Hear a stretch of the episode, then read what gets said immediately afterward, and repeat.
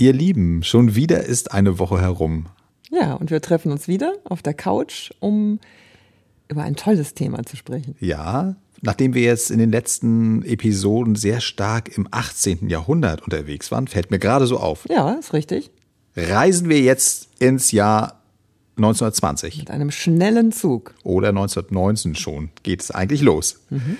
Ja, äh, eine ganz bekannte Gedichtsammlung haben wir uns heute vorgenommen. Und äh, das Spannende ist sowohl der Inhalt natürlich, tolle Künstler zu der Zeit, aber auch die Entstehung. Und damit wir alle zusammen uns da so richtig hineinbegeben, haben wir reingeleuchtet in die Werkstatt, in die Entstehung und habt ein bisschen Geduld. Es ist ein etwas längerer Quellenauszug diesmal, aber es ist sehr interessant. Und tauchen wir doch zusammen ein in die Gedichte-Schmiede und danach sprechen wir ausführlich darüber. Also bis gleich. Viel Freude. Damals, im Frühling 1919, fuhr am Morgen eine kleine Gruppe fröhlicher Menschen von der Felsenburg hinauf nach Oberbeerenburg bei Kipsdorf im Erzgebirge und bezog im Hotel Friedrichshöhe Quartier. Da ich stets das Leben und die Natur mehr geliebt habe als die Literatur in Gespräch und Theorie, machte ich mich davon, und während mein breitschultriger, gutherziger, aber lärmfreudiger Freund Rowold eine seiner berüchtigten Feuerzangenbohlen braute, ging ich im Walde so für mich hin, und durch die Einsamkeit und Stille streunend überfiel mich ganz plötzlich, blitzartig, die Idee der Menschheitsdämmerung, eine Sammlung der bisher zu wenig bekannten Gedichte der charakteristischsten Dichter meiner Generation zusammenzufügen. Es war die Idee dieses Buches, die mich jetzt nach Berlin trieb. Es waren aber ebenso die vielen Autoren, die in Berlin lebten oder oft dorthin kamen, mir bekannt oder befreundet. Die für die Menschheitsdämmerung bestimmten Gedichte wurden bei Pöschel und Trepte in Leipzig aus dem hingeschickten Haufen von Lyrikbüchern abgesetzt. Die Fahnen kamen an, ich zerschnitt sie und ordnete sie in der von mir komponierten Ordnung. Und nun begann eine nervenzerrüttende Arbeit. Es war Frühherbst geworden und Rowold wollte das Buch vor Weihnachten herausbringen. So saßen wir nun schon altgedienten Kumpane, aber immer noch als repräsentativ für die junge oder neue Generation geltend, Nacht für Nacht, ganz allein im Verlag, hoch über der Potsdamer Brücke, über Lärm und Lichtern des Berliner Zentrums, und klebten und klebten. Niemals durften zwei oder vier Zeilen eines Gedichts auf die nächste Seite hinübergehen. Niemals durfte am Ende eines Gedichts auf der Seite ein leerer Raum bleiben, der nicht genug Platz für Überschrift und Anfang eines neuen Gedichts ließ. Und doch sollten die zusammengehörigen Gedichte zusammenbleiben. Da wurden Gedichte hin und her geschoben, übereinander, untereinander, ein paar Blätter weiter. Um fast jedes Gedicht wurde gekämpft, denn der ungeduldige Rowold wollte allzu oft ein Gedicht weglassen, das nicht sofort in die richtige Gruppe passte. Einmal fiel ich vor Erschöpfung gegen Morgen vom Stuhl, aber schließlich war alles fertig. Ja, Mensch, herrlich. So können Bücher entstehen. Also das finde ich immer wirklich, das ist eine Zusammenarbeit zum Anfassen zwischen zwei Menschen. Verrätst du uns, wer es ist? Ja, also mir ging es übrigens genauso wie dir. Das, ich war so mittendrin. Das war wie Kino so ein bisschen, ja. ne? Du denkst, da sitzen die beiden und, und wursteln da rum und na klar, kriegen die sich auch in die Flicken. Ja, die beiden, wer sind die beiden? Einmal ist es der Erzähler, das ist Kurt Pintus. Das ist ein ähm, bekannter Literat, der hat aber ganz viele Sachen gemacht, auch als Lektor gearbeitet, als Kritiker und der ist zu diesem Zeitpunkt, also 1919, ist der 33 Jahre alt und Rowold ist der bekannte Verleger, also der Gründer des Rowold Verlages. Ernst Rowold ist ein Jahr jünger. So, also sind beide Anfang. Ah ja, interessant. Und der Verlag ist auch noch nicht so alt, ne? Nee, oder? der Verlag wurde gerade neu gegründet also der Ernst Rowold hat 1910 seinen ersten Verlag in Leipzig gegründet. 1908 gilt immer als Datum, aber da hat er nur selber ein Buch verlegt. 1910 also in Leipzig die Firma gegründet und da ist Kurt Pintus schon mit dabei. Da kennen die sich schon, die beiden. Da ist er als Lektor im Grunde genommen, als Programm, heute würde man sagen, vielleicht Programmleiter da. Ah, ja. Das sind ja ganz kleine Unternehmen mhm. nur. Und der Ernst Rowold ist mit dem Kurt Wolf zusammen, die sind Geschäftspartner und streiten sich dann fürchterlich. Dann geht dieser Verlag auseinander Ende 1912. Und Kurt Pintos bleibt dann eben bei Kurt Wolf, der damals der große Expressionistenverlag ist. Ah ja, interessant. So, und dann Erster Weltkrieg, alles auseinander, alles durcheinander. Jetzt und nach 1919 treffen sie sich wieder und Ernst Rowold gründet seinen neuen Verlag in Berlin. Und macht diese wichtige expressionistische Sammlung zusammen mit Kurt Pintus im Rowold Verlag. Ja, ja, ja, genau. Die mussten sich auch die Rechte besorgen von dem Kurt Wolf, weil der viele Einzeltexte schon ähm, verlegt hatte. Der musste das ja erlauben, dass die nachgedruckt werden. Ne, das kommt ja hier auch so ein bisschen äh, in dem Bericht, wird das ja klar. Das sind alles schon Texte, die schon veröffentlicht waren. Mhm. Keine, keiner dieser Texte ist neu geschrieben worden für diese ja. Anthologie. Und was ich auch sehr interessant finde, ist, dass äh, dieses Buch dann auch tatsächlich ein Erfolg wird. In dieser Zeit, also 1919, 20, das ist also eine sehr chaotische Zeit in Deutschland, unmittelbar nach dem Kriegsende, Revolution, Bürgerkrieg. Mhm. Also wirklich alles durcheinander. Und eigentlich mit Gedichten, die vor dem Krieg geschrieben wurden, größtenteils. Ja, Im Grunde genommen alle. Mhm. Und ja, das ist auch ein bisschen traurig, weil eben auch, ich glaube, sechs der Autoren gar nicht mehr leben zu dem Zeitpunkt, als diese Anthologie, dieses wirklich berühmte Werk erscheint. Und wie gesagt, es ist ein sehr guter Verkaufserfolg. Das wird dann 1922 sind, glaube ich, schon 15.000 Exemplare, also für die damalige Zeit viel ja, Lyrik, äh, verkauft. Und es ist auch gewissermaßen ein Kanon, der da geschaffen wird. Von den Dichtern, muss man sagen, 22 Dichter, eine Dichterin, kommen wir noch zu, die zum Expressionismus dazugehören. Ich weiß es, ich kann es ja. nicht einordnen. Ist es tatsächlich so, die Gedichte, die da drin sind, die hast du dir angeguckt? Also kann man das so sagen? Ja, Literaturepochen sind ja immer ein bisschen schwierig. Ne? Also hm. klar, die unter Expressionismus bekannte Epoche ist ja schon fast eine Bewegung, die in Deutschland entstanden ist, von jungen Leuten angetrieben, die mit der Sprache und der Vortragskunst, Else Lasker-Schüler hatten wir ja kürzlich schon, das ja. ist nämlich die eine Frau, mhm mit der Vortragskunst ihr Publikum mit Sprache zu bewegen suchten. Ich fange mal bei dem Titel an, ja. Menschheitsdämmerung. Ja, Davon erzählt Kurt Pintus ja auch so schön, ja. dass der ihm so schön in der Natur gekommen ist.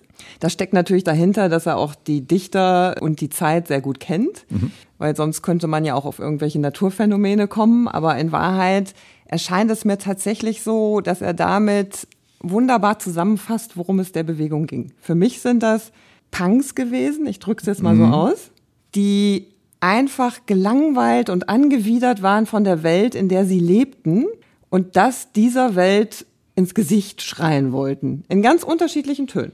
Also im Grunde genommen diese übliche. Jugendbewegung, könnte man sagen, die gegen das Etablierte, das Vermorschte, Feste angehen.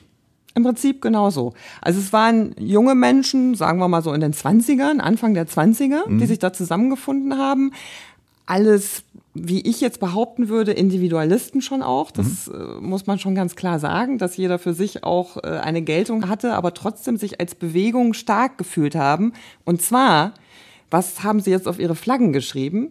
Sie wollten im Grunde eine neue Menschlichkeit mhm. kreieren sozusagen. Mhm. Also was sie erkannt haben, das haben wir auch kürzlich bei Walter Benjamin gehabt, ist, dass die Welt eigentlich es geht den Menschen da gar nicht schlecht, aber sie ist verfallen im Bürgertum, in eine Konsumwahn, Kälte der Gefühle. Du hast den Nationalismus natürlich auch, das darf man ja nicht vergessen, dass das auch sehr stark um die Jahrhundertwende das ja auch so hochkocht, ne? dass mhm. jede Nation behauptet, sie ist die beste. Dieses Militärische wird auch immer stärker gepaart mit dem Industriellen. Das mhm. ist, glaube ich, das, was du meinst. Das Unbehagen dieser jungen Menschen, dass das irgendwie maschinenähnlich fast schon wird.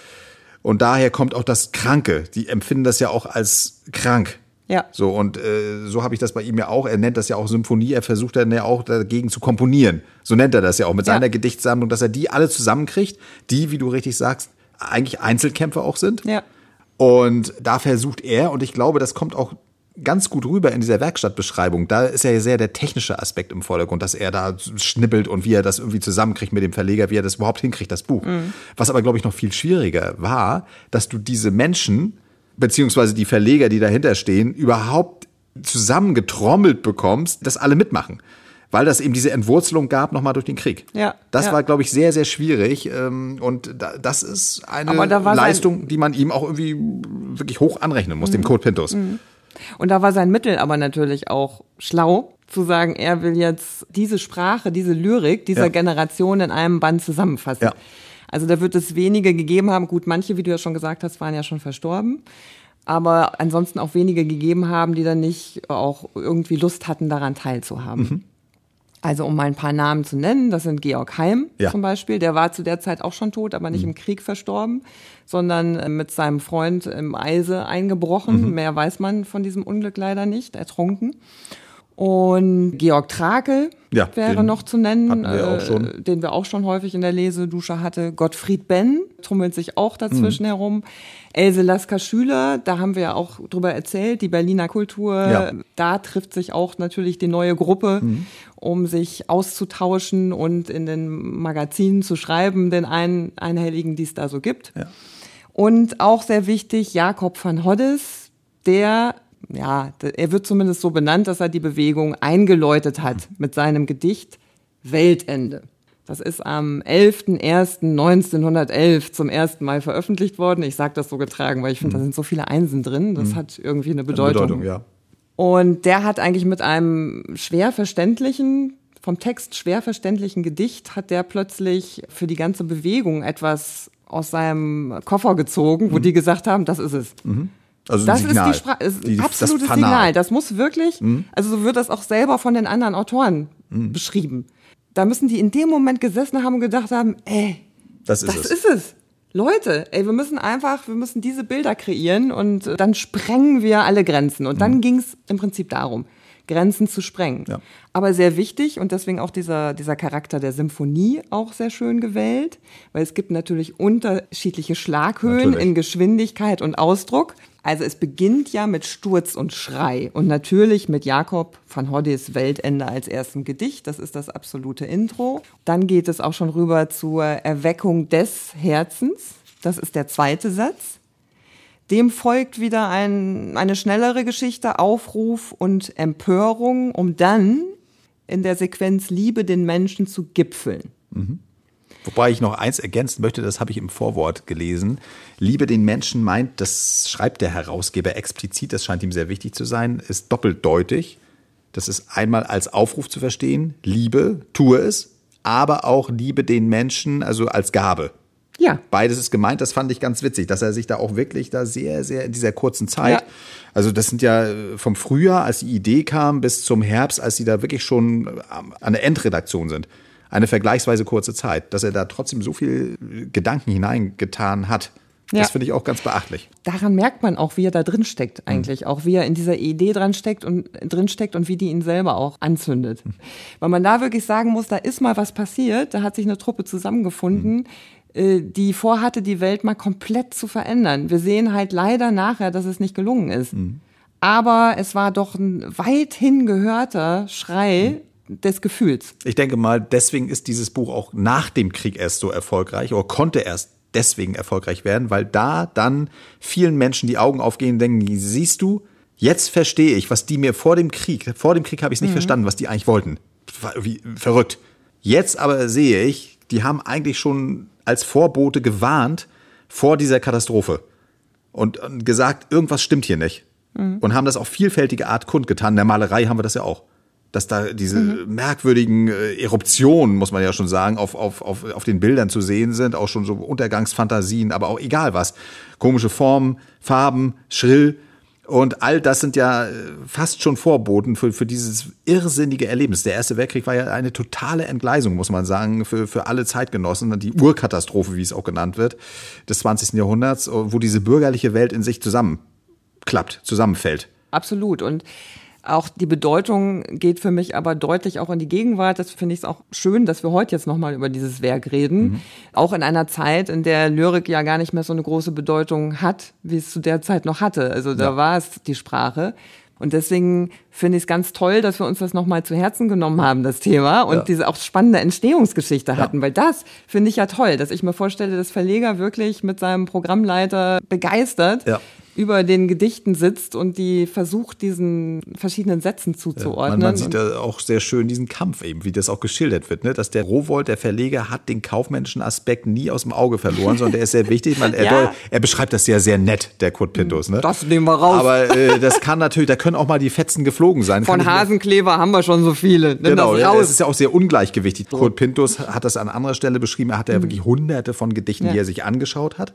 Das ist tatsächlich auch äh, belegbar, weil Kurt Pintus ist 1975 gestorben, der ist sehr alt geworden und der ganze Nachlass liegt in Marbach. Mhm. Und da habe ich bei meinen Recherchen auch interessante Sachen gefunden. Das ist dies nur als Exkurs. Das ist eine riesige Bibliothek. Das ist alles da geblieben. Der ist auch emigriert, aber das ist trotzdem erhalten geblieben. Die ist dort in Marbach. Mhm. Alles eingelagert. Mhm.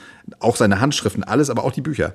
Und da gibt es auch Exemplare der Menschheitsdämmerung, wo er auch noch penibel später in den späteren Ausgaben, das ist ja dann noch als Taschenbuch in den 50er Jahren gebracht worden, hat der immer noch in seinen Arbeitsexemplaren korrigiert die Lebensläufe, wenn einer mhm. gestorben ist, wenn sich was geändert hat. Also der war wirklich, wie du das sagst, mit diesen Menschen, genau, ein Herzensprojekt mit den Menschen, immer in Kontakt, auch gedanklich, selbst wenn die schon längst äh, tot waren. Das ist wirklich, wie du sagst, auch die Lyrik nicht nur so als, als Kunstform, sondern das gelebt. Das absolut, will ich damit nur sagen. Absolut. Und es ist auch vielen Dichtern, über die heute kaum noch jemand spricht, ein ja. Denkmal gesetzt. Ich will sie jetzt nur nicht alle so runterrattern. Ich hoffe ja, ihr werdet das jetzt auch nochmal zur Hand nehmen ja. und euch dem widmen. Und wir werden natürlich auch in der Lesedusche eine Auswahl, ja, unsere kleine Symphonie werden wir noch zusammenstellen. Ja, und das ist noch nicht alles, Ach. denn, denn wir wollen euch natürlich nicht entlassen, ohne noch was zu hören von zwei einem Dichter, einer Dichterin. Also immer nur eine zur Auswahl. Und bei dem Herren haben wir uns dann natürlich für Jakob van Hoddis entschieden. Mhm. Die Dame ist Else Lasker-Schüler. Und äh, das Besondere ist, die haben beide ein Gedicht mit dem Titel Weltende geschrieben. Mhm. Das eine, haben wir jetzt auch schon häufig gehört, eröffnet die Anthologie. Und das andere ist schon deutlich früher entstanden, gilt aber auch schon als Vorbote. Vorläufer, Vorbote der Bewegung. Also, ihr Lieben, am Ende der Sendung zweimal Weltende. Und wir verabschieden uns jetzt schon mal. Sagen vielen Dank, dass ihr auch weiterhin uns treu bleibt und ganz viele interessante Anregungen geschickt habt. Das wollte ich nochmal schnell sagen. Und jetzt auf zum Weltende. Tschüss. Weltende. Dem Bürger fliegt vom Spitzenkopf der Hut. In allen Lüften hallt es wie Geschrei. Dachdecker stürzen ab und gehen entzwei, und an den Küsten, liest man, steigt die Flut. Der Sturm ist da, die wilden Meere hupfen an Land, um dicke Dämme zu zerdrücken. Die meisten Menschen haben einen Schnupfen, die Eisenbahnen fallen von den Brücken. Weltende. Es ist ein Weinen in der Welt als ob der liebe Gott gestorben wär. Und der bleierne Schatten, der niederfällt, lastet grabesschwer. Komm, wir wollen uns näher verbergen. Das Leben liegt in aller Herzen wie in Särgen. Du, wir wollen uns tief küssen. Es pocht eine Sehnsucht an die Welt, an der wir sterben müssen. Lesedusche. Entdecke die wohltuende Wirkung des Lauschens.